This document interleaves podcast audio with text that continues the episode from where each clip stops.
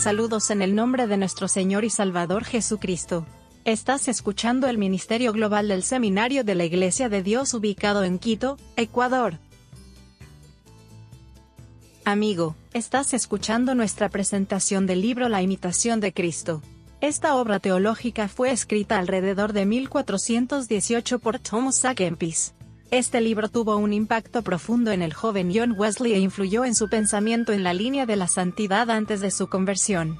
Fue escrito para ayudar a los cristianos serios en la búsqueda de la santidad en una época en que la santidad estaba confinada al monasterio.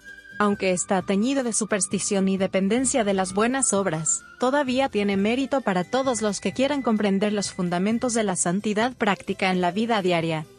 Para comodidad de nuestros estudiantes, nuestra presentación de este trabajo teológico se divide en cuatro libros.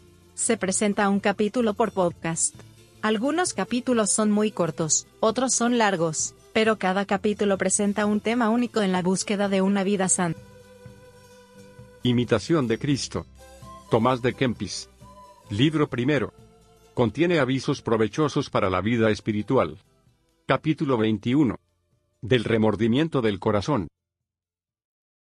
Si quieres aprovechar algo, consérvate en el temor de Dios y no quieras ser muy libre, mas por medio de la disciplina refrena todos tus sentidos, y no te des a vanos contentos. Date a la compunción y te hallarás devoto. La compunción descubre muchos bienes que la relajación suele perder en breve. Maravilla es que el hombre se pueda alegrar perfectamente en esta vida, considerando su destierro, y pensando los peligros de su alma. Por la liviandad del corazón, y por el descuido de nuestros defectos, no sentimos los males de nuestra alma, mas muchas veces reímos, cuando deberíamos llorar. No hay verdadera libertad, ni buena alegría, sino en el temor de Dios con buena conciencia. Bienaventurado aquel que puede desviarse de todo motivo de distracción, y recogerse a lo interior de una santa compunción. Bienaventurado el que renunciare todas las cosas que pueden mancillar o agravar su conciencia. Pelea como varón, una costumbre vence a otra. Si sabes separarte de los hombres, ellos te dejarán hacer tus buenas obras. No te ocupes en cosas ajenas, ni te entremetas en las cosas de los mayores. Mira primero por ti, y amonéstate a ti mismo más especialmente que a todos cuantos quieres bien. Si no eres favorecido de los hombres, no te entristezcas. Dete pena el que no tienes tanto cuidado de mirar por ti, como conviene al siervo de Dios y al devoto religioso. Muy útil y seguro es que el hombre no tenga en esta vida muchas consolaciones, mayormente según la carne, mas no sentir o gustar las divinas, culpa es de que no buscamos la contrición y ternura de corazón, ni desechamos del todo las vanas consolaciones de los sentidos. Conócete por indigno de la divina consolación, y más bien digno de ser atribulado. Cuando el hombre tiene perfecta contrición, luego le es grave y amargo el mundo entero.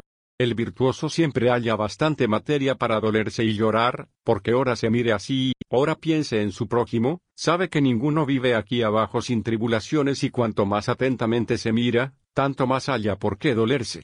Materia de justo dolor y entrañable contrición son nuestros pecados y vicios, en que estamos tan sumergidos, que casi no podemos contemplar lo celestial. Si continuamente pensases, más en tu muerte que en vivir largo tiempo, no hay duda que te enmendarías con mayor fervor.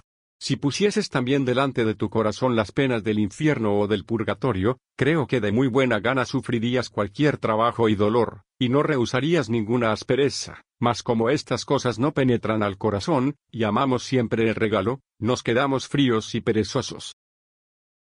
Muchas veces la falta de espíritu hace que se queje con tanta facilidad el cuerpo miserable.